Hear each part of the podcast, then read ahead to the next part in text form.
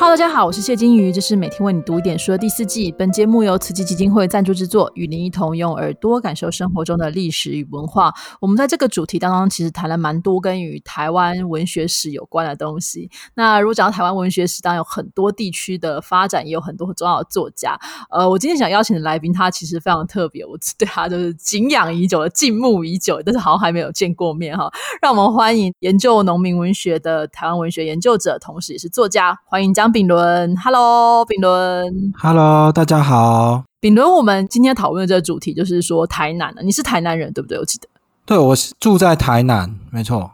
那我们大家如果常去台南，其实常会听到一句话，就是说这是个适合人们做梦、干活、恋爱、结婚、悠然过日子的好地方。那这句话其实是算是出自于我们的台湾文学的泰山北斗，就是叶石涛先生。但叶石涛是谁？他是怎么样成为作家？你可以帮我们介绍一下吗？好，呃，谢谢金鱼的介绍哦。那我们都知道，我们这一季啊，我们读书的主题就是台湾文学嘛。嗯，那事实上，叶石涛呢，他就是我们台湾文学史观的奠基者哦。嗯嗯嗯，台湾文学不就是本来就存在吗？那为什么还有一个奠基者？对。那其实是这样，要讲起来，就是要讲非常非常久以前，就是说，其实，在日本时代，我们台湾才慢慢的长出所谓台湾新文学。嗯，我们都知道奈何是新文学之父嘛，对因为奈奈奈何那时候推广了非常多呃用现代语法写的小说啊、新诗啊。可是呢，事实上，台湾文学这个东西，它一直以来，它在日本时代也好，或者在战后国民党统治的时代，它一直不被视为是这座岛上一个等于是说，我们这是一个共同体所共同拥有的文学史。嗯大家也知道，我们过去在讲台湾史的时候，台湾文学史观或台湾史观，往往会被认为是，哎呀，这个就是本土派，对甚至再夸张一点，被认为啊，你这是一个这种台台独独派、台独分，没错。所以呢，叶石涛他在最早，他在一九七零年代的时候，他其实他们那时候经历了一场乡土文学论战哦，嗯。那时候奠定了说，好吧，那大家都不要再去争执什么乡土文学了，嗯，我们就大家来写自己土地上的文学，嗯。所以就是那个词“乡土文学”那词是在一九七七年那时候确立下来嘛。嗯。可是叶石涛他不满意哦，他觉得说，哎，我们台湾文学呃不是只有乡土文学啊，我们就是我们台湾人写台湾自己的东西，我们用自己的语言，用自己的文化，所以呢，他后来他慢慢的去书写所谓的台湾文学史，对，然后他在一九八零年代出了一本《台湾文学史纲》。嗯哦，这是台湾第一本完整的文学史的著作，嗯所以他等于是他是一个评论家，他也是一个作家，但是他奠基了这整个台湾文学的史观。所以，我们以前在考台湾文学所的时候，我们这些研究生啊，这些学生一定必读的第一本书就是叶石涛的《台湾文学史纲》这样子。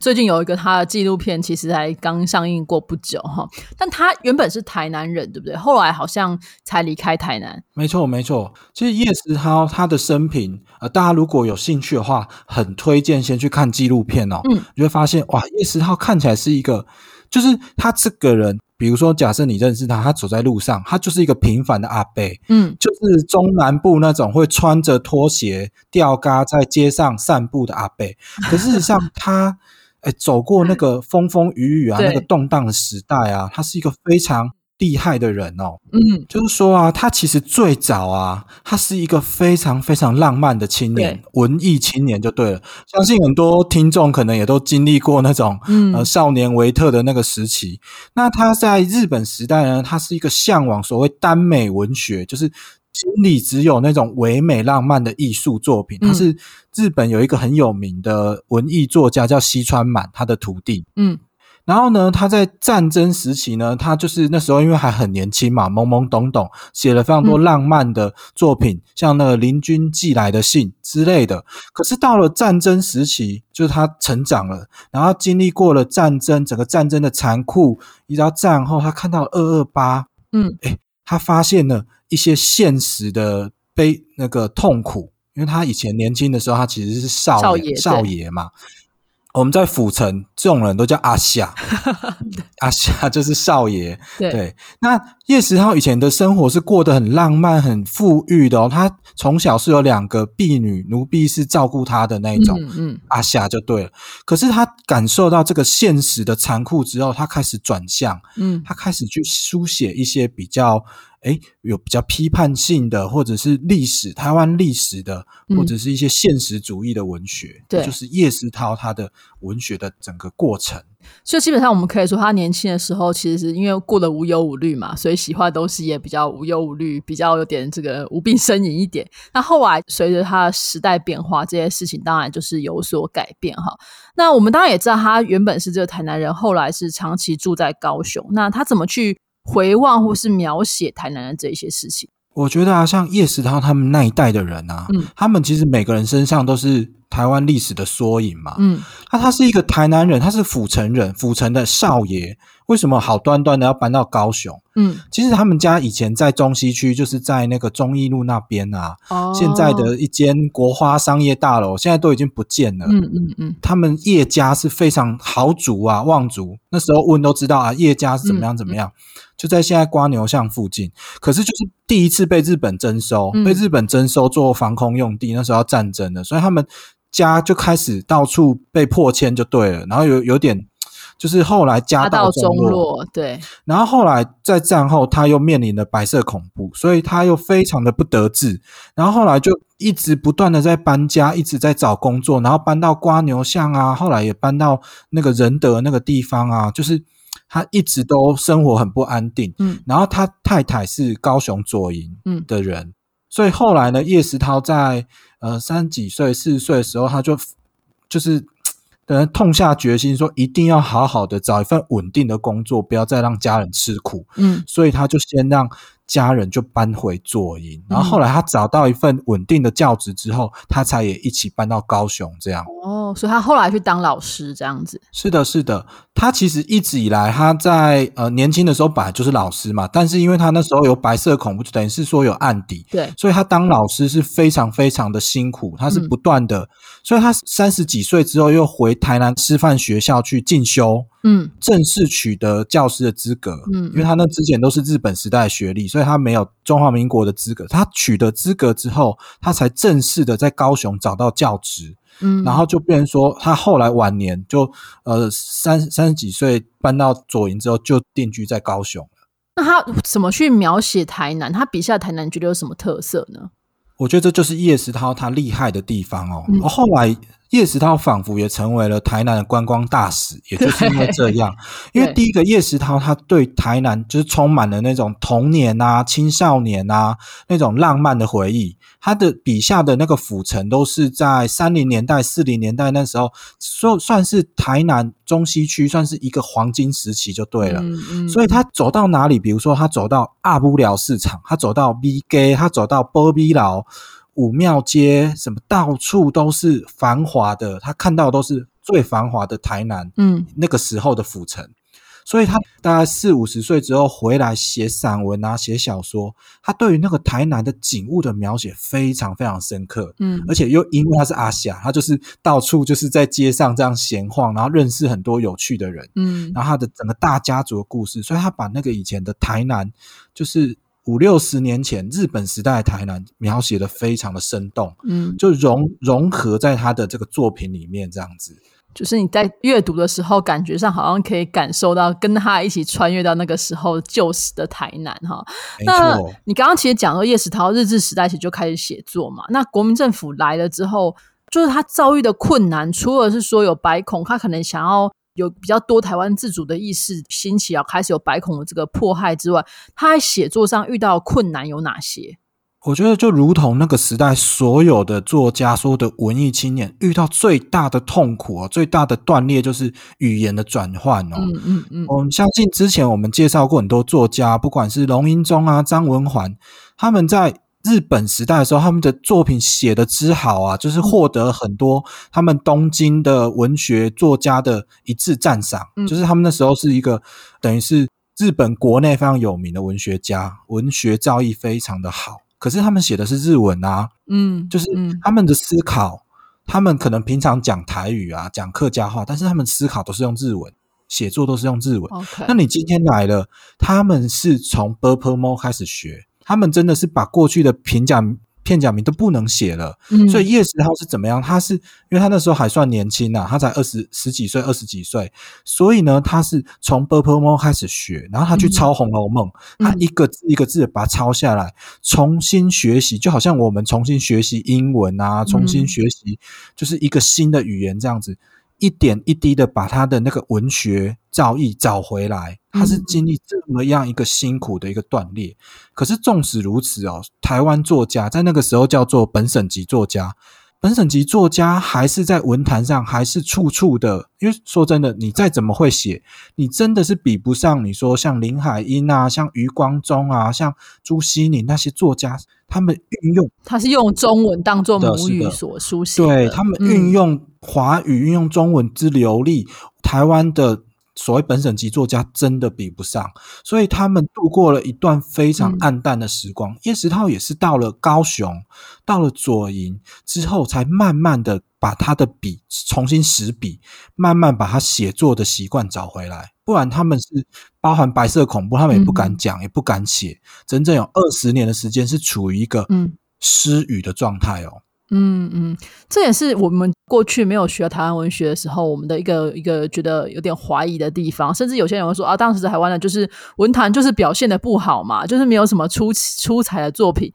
那个原因其实你刚刚讲的很重要，就是语言的这个分类，就是你你说一个不是以英语当母语的人，要怎么去跟比如说这个诺贝尔文学奖的得主，全部都是以英语当母语学习的人去对抗呢，那就很难。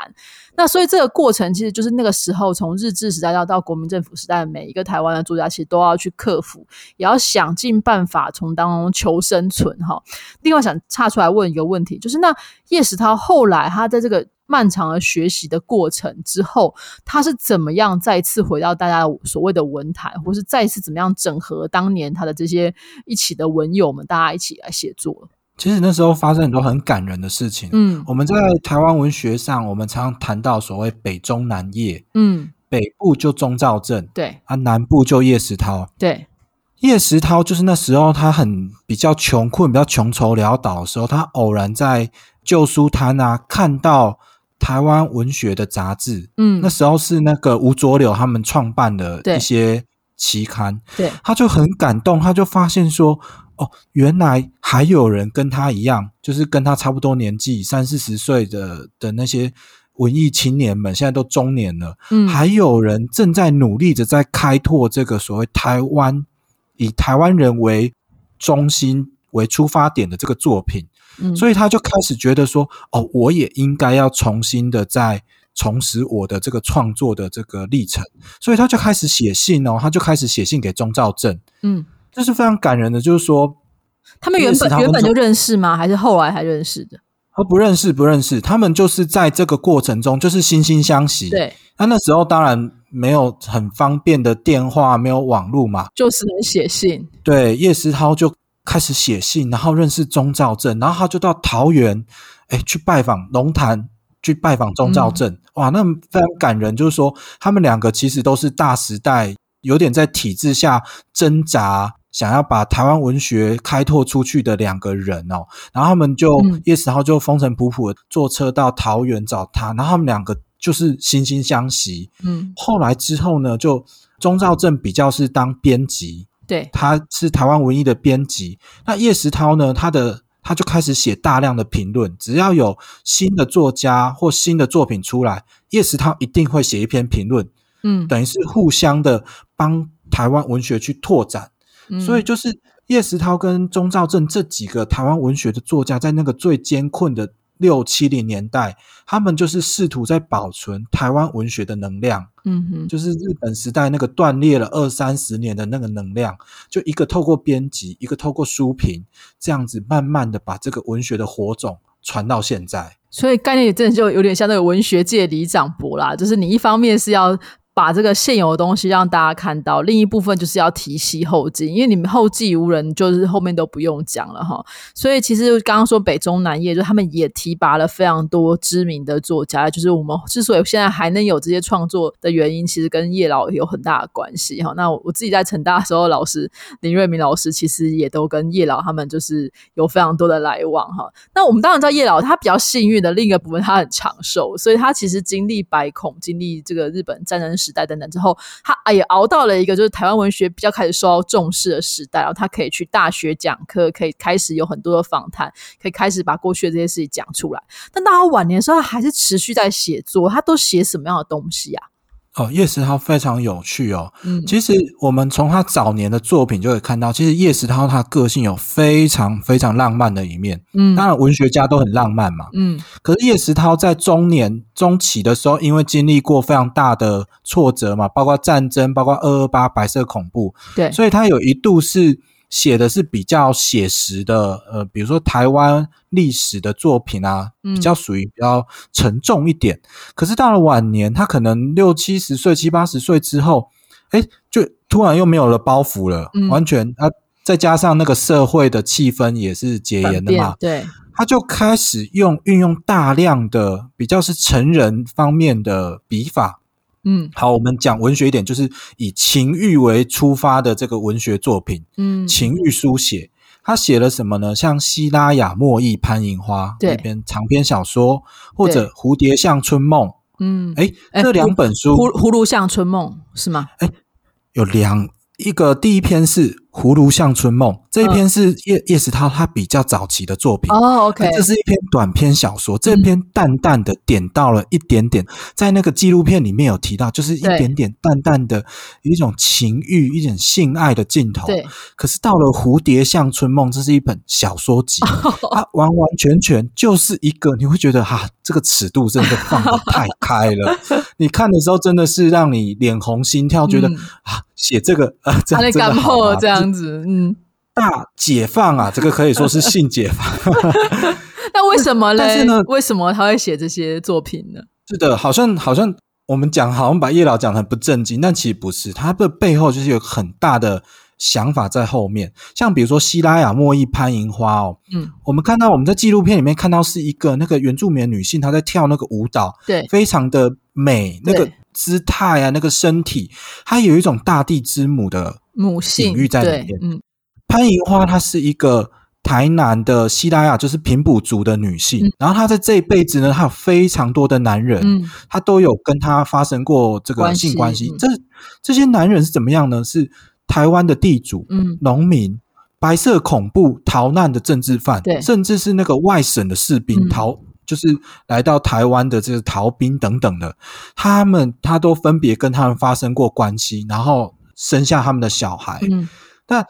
他不是完全就是说，哎，我只是想要描写这个情色的镜头，它是要讲台湾这块土地，潘银花是一个隐喻。嗯我们有非常非常多的人先后来到这块土地，但我们的土地都是包容的，嗯我们的土地都是孕育万物。嗯那我们来到这边，是不是应该有更多的视角？我们的历史就是这样重重叠叠，嗯不断的移民啊、殖民叠上去。嗯那我们是不是从这个比较呃另外一种角度来看待我们的台湾？嗯是的，是的。所以这个就是非常有趣，就透过情欲，然后来重新探索平埔族啊、汉人啊不同的阶级啊、不同的文化、不同的族群。但是这中间共同的那个特色就是有非常非常多的情欲描写，就基本上某种程度上是这种返璞归真啦，就是到了他这个时候啊，已经没有什么包袱，没关系，我都可以写。以前想觉得不能写东西，都把它写出来，就是用这样的方式去呈现。那假如我们的听众朋友从来没有看过叶石涛的文章，你会建议他读什么样的书？呃，选一篇或是一一本书，你觉得呢？而我觉得刚刚那个金鱼谈到的《葫芦巷春梦》非常有趣。嗯葫芦巷春梦，嗯葫芦巷是在我们现在台南武庙，就是大天后宫旁边那条巷子，对它现在已经变成是一条哎观光客必经之街对，就是吃小吃啊什么的。对，可是，在叶石涛笔下，一九七零年代的时候，那是一条比较阴暗，然后大家都在那边算命，嗯是一种比较底层的人住在那边的嗯一条街哦。然后他就在描写那个都会里面，呃那种比较阴郁，然后带有一点情欲，然后对于明天又很茫然的那种感觉，他就把那种都会情欲交织在一起，然后又充满了台南的味道。嗯，这就是一篇我觉得哇非常有趣的《葫芦巷春梦》这篇短篇小说。嗯。至于长篇的《蝴蝶像春梦》，可能就是比较推荐是成年人去看了。对对对对 对，小朋友可以也参考一下，先存一下，让十八岁都在读这样子。先不要看。但是基本上大家如果有兴趣的话，其实叶石涛那个纪录片是台湾男子叶石涛，大家其实有兴趣的话可以来找来看。那你就会对于这个作家他的年少成名，然后后来的挣扎跟努力，到他晚年的时候，他又再一次看到台湾文学可以开出他。期待已久的花的那种，就是欣喜之感哈，大家应该觉得很有趣。那我们今天就非常谢谢秉伦的分享，谢谢秉伦，谢谢。